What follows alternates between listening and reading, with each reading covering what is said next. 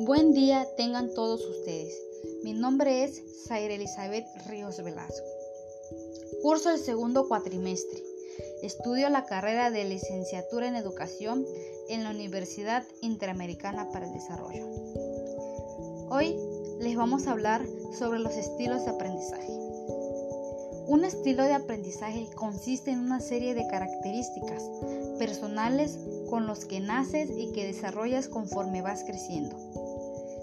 Determina, entre otras cosas, a través de qué actividades y sentidos tiendes a absorber información más fácilmente.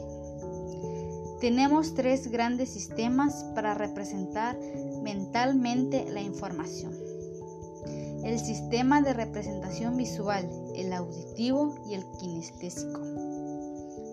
Bueno, vamos a hablar del primer punto. Es el sistema de representación visual.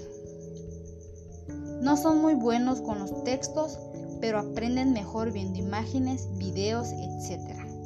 Suelen ser estudiantes y buenos dibujando en lo que están aprendiendo, es decir, memoria visual, a veces podemos ver que realizan símbolos en sus apuntes debido precisamente a que sienten una ayuda visual extra en su forma de aprender.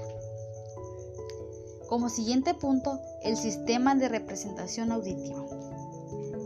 Preferencia por contacto auditivo destaca por tener una preferencia de aprendizaje basada en escuchar.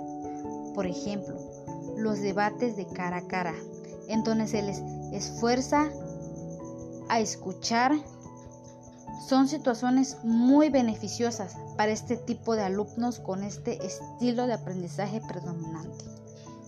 Como último punto, el sistema de representación kinestésico. Es preferencia por interactuar con el contenido. Por ejemplo, las clases de laboratorio son las ideales para estas personas.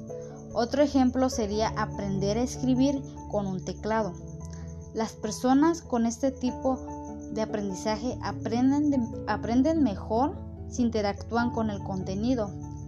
Necesitan tener el aprendizaje. Se dice que estas personas son más lentas aprendiendo. Sin embargo, eso no es así del todo.